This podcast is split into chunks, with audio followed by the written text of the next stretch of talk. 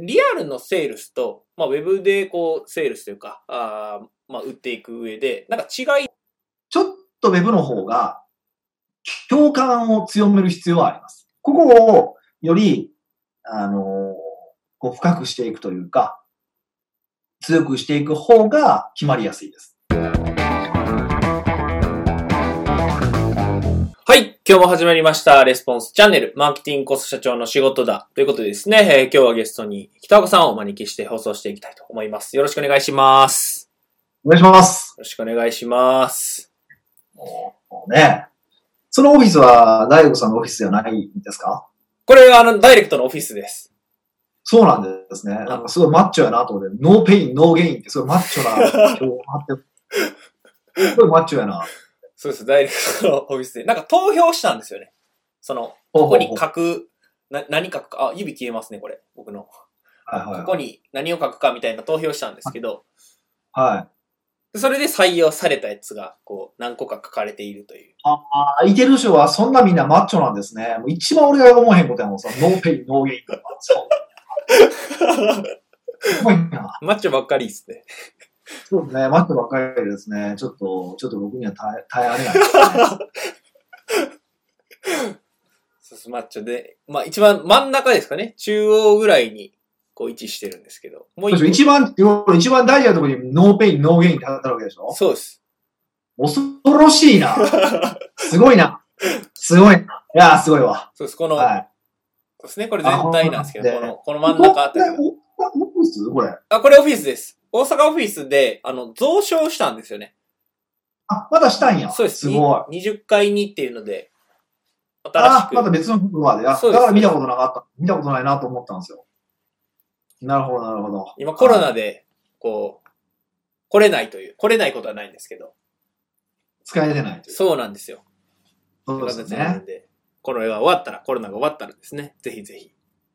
ちょっと一回言いたいですね、そこのマッチョな。マッチョ、マッチョなところに来ていただければと思います。はい。はい。で、今日のまあテーマというかですね、まあ実際にそのコロナに関連するテーマにちょっとお話ししていただければなというふうに思うんですが、また、もうコロナばっかりじゃないですか。まあ、まあコロナなんで、うわ、見ましたもまう。もう 4本目で4本目までずっとコロナの話題っていう、この辛さね。コロナ縛りというか。ね、もうコロナの話やからな、しゃあないね。はい。でもただ、コロナが終わってからもずっと使い続けられるような、まあ、あの、うん。内容というか、お伺いしたいなっていうふうに思っておいて。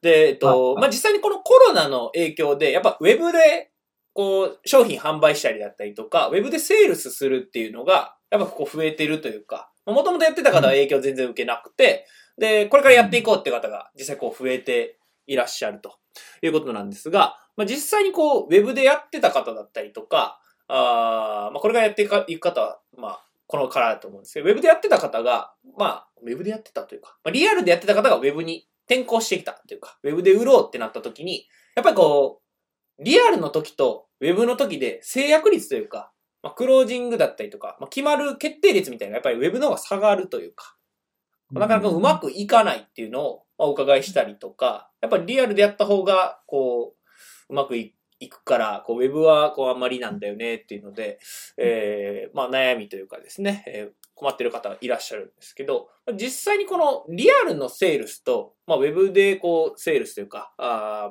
まあ、売っていく上で、なんか違いだったりとか、こういう風にした方がうまくいくみたいなのあれば、教えていただきたいなというふうに思っているんですが、なるほどね。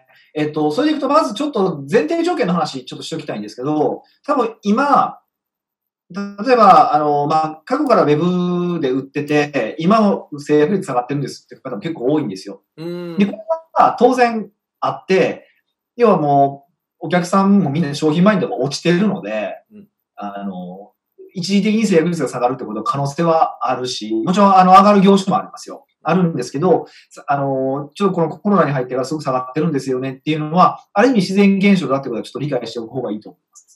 だその意味でいくと、実は、えっと、オフラインである程度制約率を取ってて、オンラインでやったから制約率が落ちてるのか、コロナのせいで落ちてるのかって、ちょっとわからないっていうのがまず一つなんです。うんうん。これはちょっと一個、えっと、前提条件として置いておいていただきたいなと思います。うんうん。で、その上で、ただ一般論としては、やっぱり、えっと、オフラインでうまくいってた言ってたのに、オンラインでうまくいかなくなるってことが結構多いんですよ。うん。これすごくやっぱ多いから、じゃあその時どうすればいいのかっていう感じでちょっとお話をしたいなということなんですけど、はいえっと、ただとはいえって話をすると、実は、えっと、オンライン、えーオフラインで売れてた人は、ちょっと頑張れば、オンラインで売れるようになります。うん、うん、うん、うん。なるほど。で、オフラインでも売れない人は、オンラインでも売れないです。なるほど。これは、あの、もうまあ当たり前の設理として存在する、自然の設理として存在するのも、まあまああるんですけど、その上で話をすると、えっと、ちょっとウェブの方が共感を強める必要はあります。共感を強める必要がある。はい。要は、あの、オフラインで会える、リアルの場で会える場合っていうのは、その、体の距離、身体的な距離とか、あと、まあ、入に入ってきた時に雑談したりとかってもあるから、比較的相手の、その、懐に入りやすいんですよ。うん。けれども、えっと、オフラインの場合っていうのは、やっぱその懐に入りづらい。うん。この心理的な距離とか、ちょっと話してる時でもちょっと間があるわけですよね。多分これ普段僕らが二人喋ってる時で間違うじゃないですか。うん。やっぱこういうのが、ちょっとずつ積み重ねが、やっぱりちょっと違和感となるっていうのがあるんですよね。うん。ですから、えー、より、そのオンラインでは意図して共感をする必要がある。共感を取る必要があるっていうのはあります。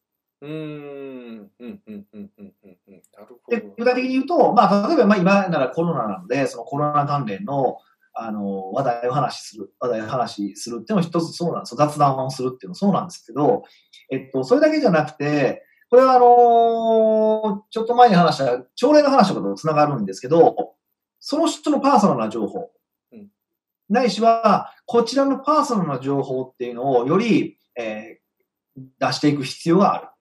うん。うん。うん。と思ってます。ここが、ここでうまく、その相手のパーソナルな情報をいっぱい拾ってきたりとか、こちらのパーソナルな情報を開示することによって、えー、その心理的な距離を縮められるから、結果として、その後の制約率が上がっていく。うん。うん。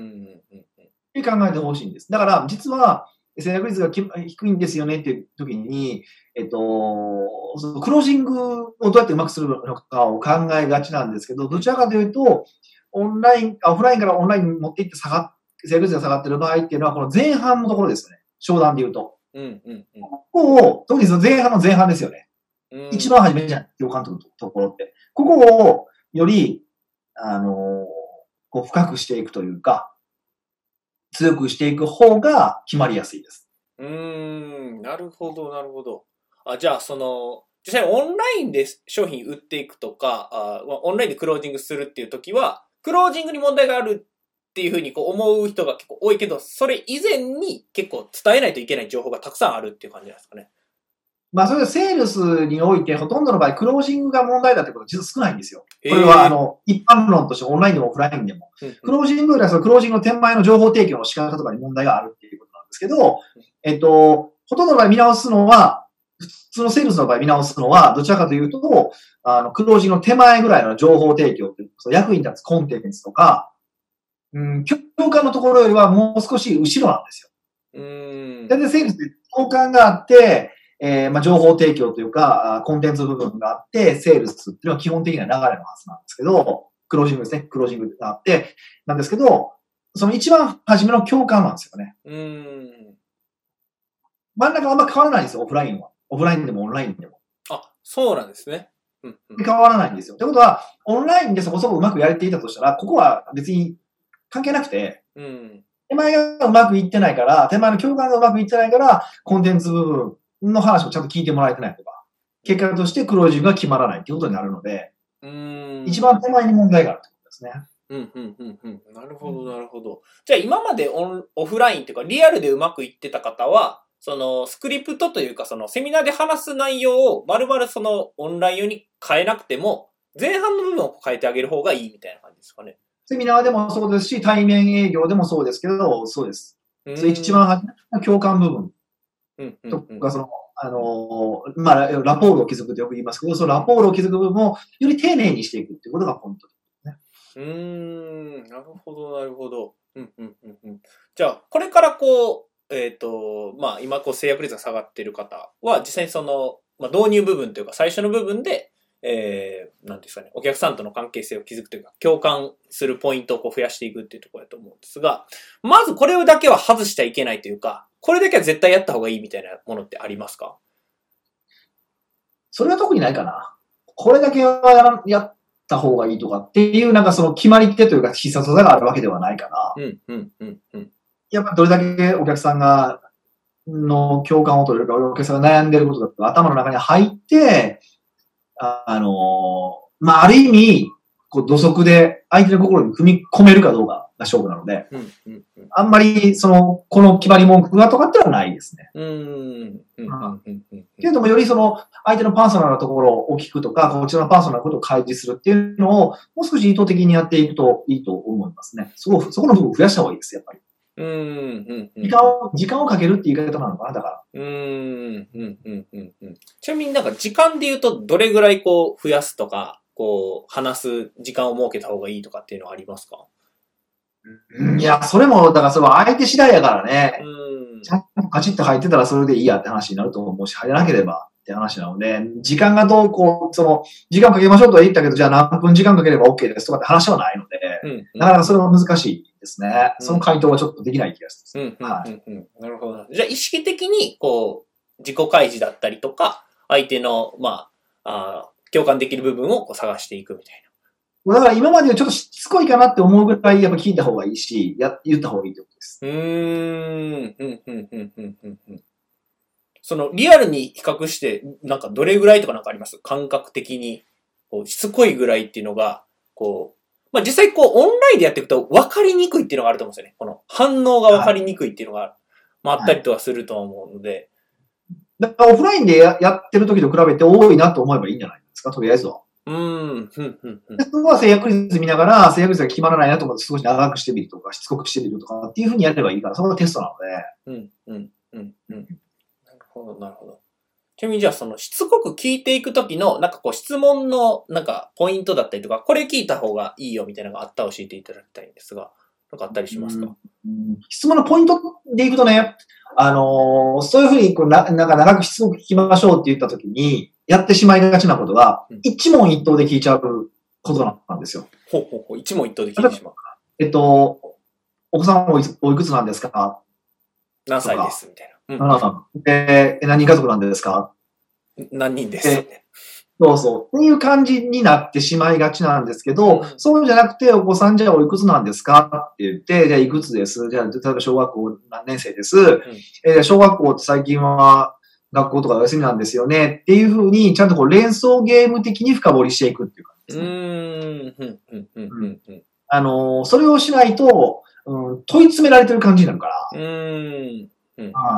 その一問一答ではなくて、数珠、こう、数珠つなぎにしていく。まあ、普段から多分、ちゃんと共感度の方はそれができてると思うんですけど、ウェブになると、それができなくなってしまったりすること結構あるんですよ。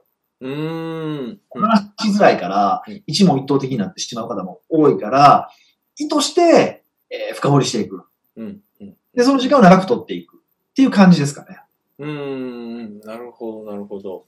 ありがとうございます。今日は、あ実際にその、おまあ、オンラインで、えーまあ、販売していくというか、あまあ、リアルからオンラインに変えて商品販売していくときの、まあ、ポイントという形でこうお話ししていただいたんですが、まあ、今日のテーマをこうまとめていただくと、どういう形になるでしょうか？いや、本当そのラポールを築く共感っていうのが、ウェブだとしやす、し、しづらいので、えっと、そこにいかに、そこをいかに丁寧にしていくのかっていうことがポイントっていうことになりますかね。うん、うん、うん、うん。ありがとうございます。これ見ていただいている方もですね、まあこれからこうオンラインでこううまくやっていこうという時は、まあこの共感の部分ですね。ウェブは共感がしにくいというところで、共感の部分を意識的にこうやっていただければなというふうに思います。はい。ではですね、本日のレスポンスチャンネル以上で終了となります。最後までご覧いただいてありがとうございました。出ました。最後までご覧いただいてありがとうございます。いいね、チャンネル登録をよろしくお願いいたします。レスポンスチャンネルでは今、質問を受け付けております。コロナに関することやビジネス、マーケティングのことなど、あなたの質問をレスポンスチャンネルでお答えさせていただきます。質問は概要欄からお願いいたします。あなたの質問お待ちしております。